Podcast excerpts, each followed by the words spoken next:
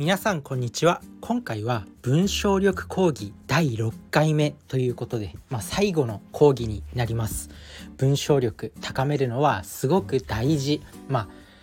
多くの人がね大事っていうことは分かってると思うんですけど、まあ、ビジネスかビジネスパーソンってみんな隠れたライターなんですよね。まあそれは何でかっていうと、まあ、会社でのメールの文章作成であったりとかあとは企画書作成プレゼンの資料作成であったり文章を書くことっていうのは社会人にと社会人にとって、ま、必須のスキルなんですよね。その文章力をアップさせれば、まあ、仕事ができる人に見られるよねっていうところで、まあ、文章力っていうのは社会人として生き抜くための、まあ、必須のスキルまあ、それを高めるのはやっぱ大事ということで、まあ、今回はね6回目第1回目からいろいろな法則を紹介してきたんですけど今回最後紹介する法則は共通感情の法則です。でこの共通感情の法則を最後マスターすればもう完璧ですね文章に関しては。第1の法則から、まあ、是非1回目から、まあ、6回連続でねこう発信してるんで、まあ、過去の放送1本ずつたどっていけば、まあ、文章力に関する講義はもう完璧なのかなと思うんで是非聞いてみてください。まあ、ということで共通感情の法則です。共感を生む技術意味はわかるが人が動かない文章を書いていないかさてここからは共感を生む技術について学んでいこう。正直な話ここまでの内容を使えば何を言っているのかわからないと言われることはまずなくなるだろう。解釈に差が出てあなたは何も分かっていないと上司やクライアントから叱られることもほぼなくなるだろう。言い換えれば仕事ができる人と言われる準備はできた。仕事がとてもできる人と対等にやり取りするための土台ができた。しかし実はここまでやっても文章は文章が伝わらないことだってある。というのも世の中には意味はわかるが人が動かない文章というものが多々あるからだ。おそらくあなたの周りや職場にもほぼ100%と言っていいほどいるのではないだろうか。正しい意見を言うけれど人を動かせない人。や能力は高いが人望がない人。彼らの書く典型的な文章が意味がわかるが人が動かない文章である。言っていることは正しいし結論も先に述べている。事実も解釈も分けて考えられている。ただ文章が伝わらないし人望がない。なぜか。それは共感という視点が抜け落ちているからだ。ではどうするのか。この問題を解消してくれるのが共通感情の法則と呼ばれるものである。共通の感情を見つけて相手の心に届く文章にせよ。共通感情の法則は分かりづらいから脱却するための文章化術の最終奥義ともいえる法則だ。定義をするとこうなる。相手の感情を見つけることであり相手がよく理解している情報や相手の昔の発言や行動にまで落とし込み物事を伝えること。まず共感とは何か。文字通り共通の感情を示す。読み手が体感したことのある感情があなたの感情と一致していることだ。この時重要なのは読み手である。相手の感情を見つけようとする姿勢でありその感情を十分な量文章に入れる行動だ。量が重要なのだ。念のため感情の定義をはっきりさせておきたい。ここで言う感情とは嬉しい悲しい楽しい怒っている喜んでいるといった類のものだ。確かにビジネスシーンにおいてこういった感情は軽視されがちである。しかし現実問題人人と人とが仕事する上で他者と共同し何か推し進めるためには感情を完璧に排除することは逆に効率が悪いし成果が出ない。特に前日したような人を動かせない人や人望のない人はそもそも文章の感情量そのものが少なかったり極めて独りよがりな感情しか入っていなかったりすることがほとんどである。例えば営業成績を報告するために以下の文章があったとしよう。売上目標100万円に対して実績は110万円でした。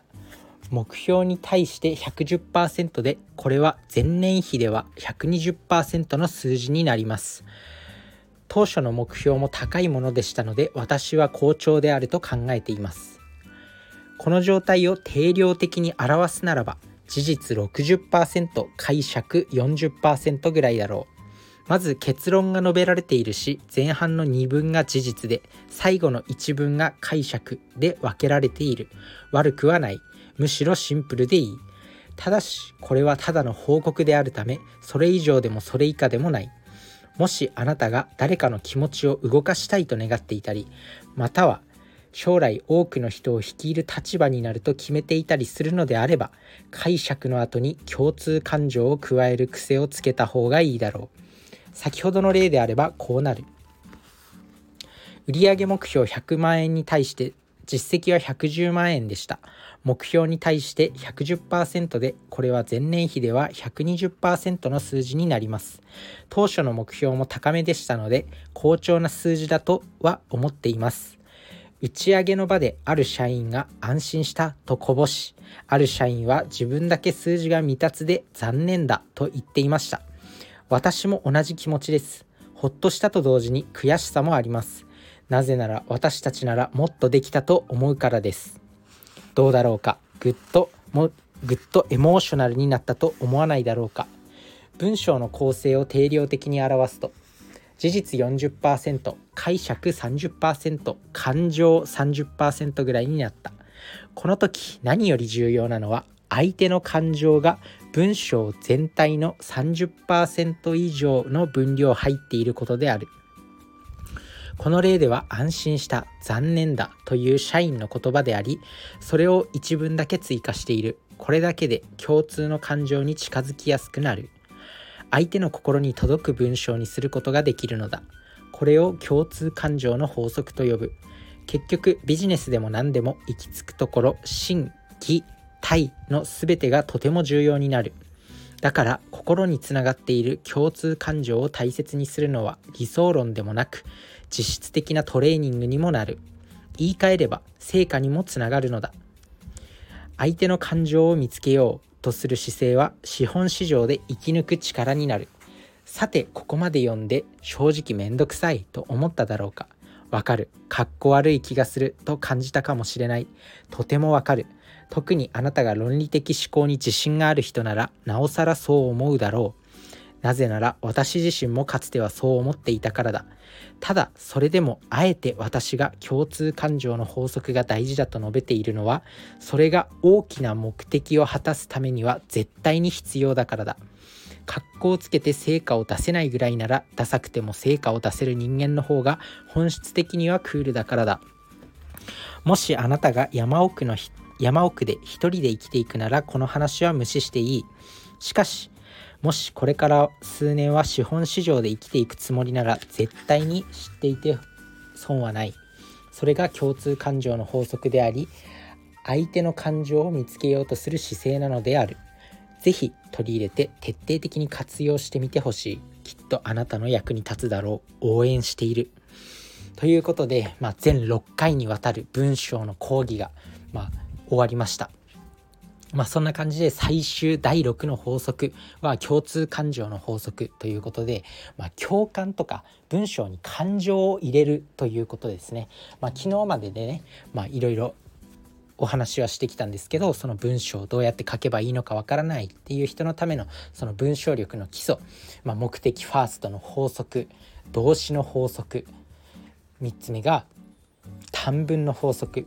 そして事実と解釈分離の法則で GBN の法則そして最後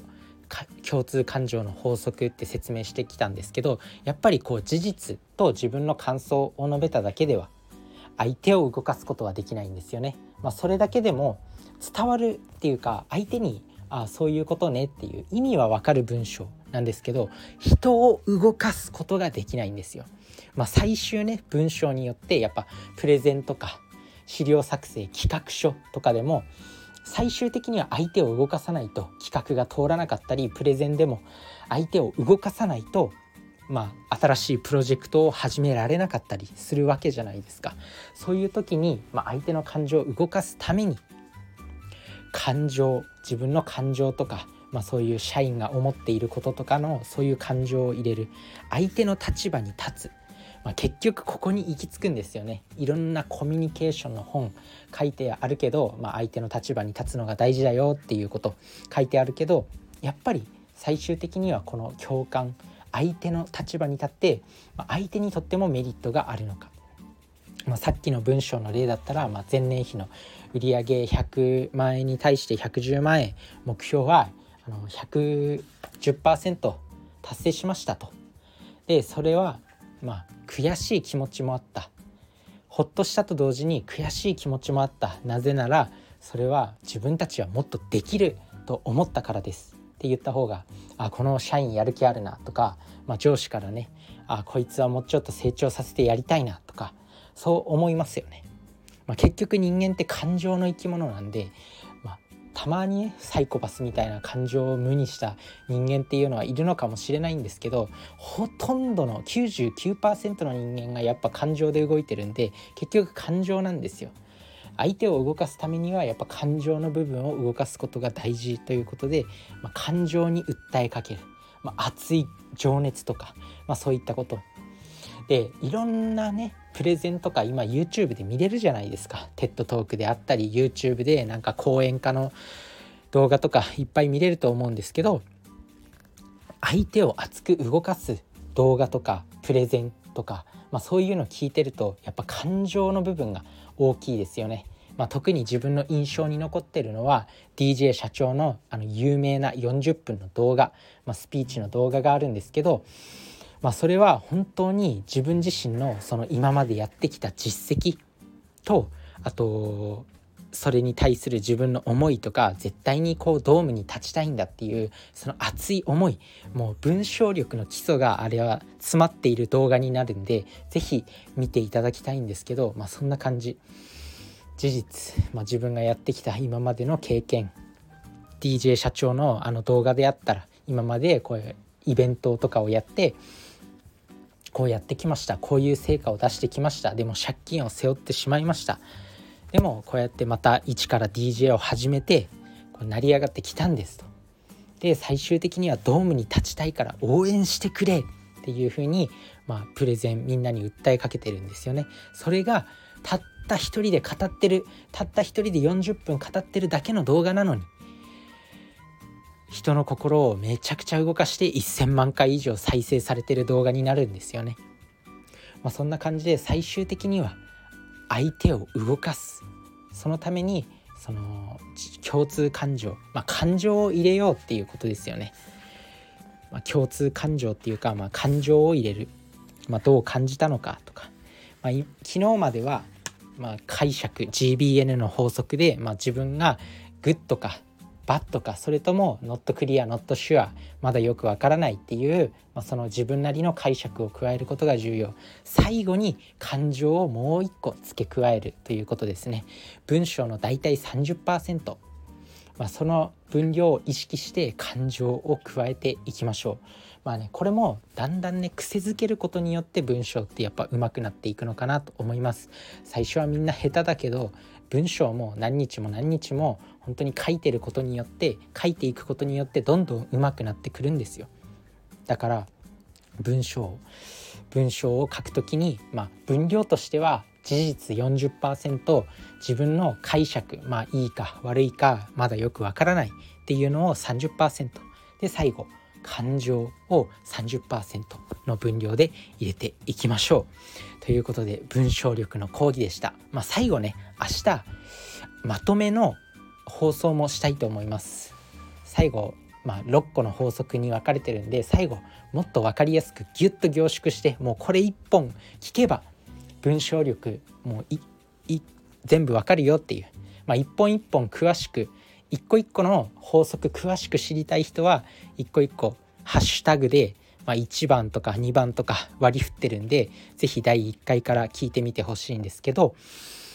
まあ、明日まとめの放送をします。まとめ。文章力のまとめ。もうこれ1本聞けば全6回の講義が凝縮されてるよっていうやつ、まあ、やりたいと思うので是非聞いてみてください。文章力をアップさせて仕事ができる人間になっていきましょう。それじゃあね。バイバーイ。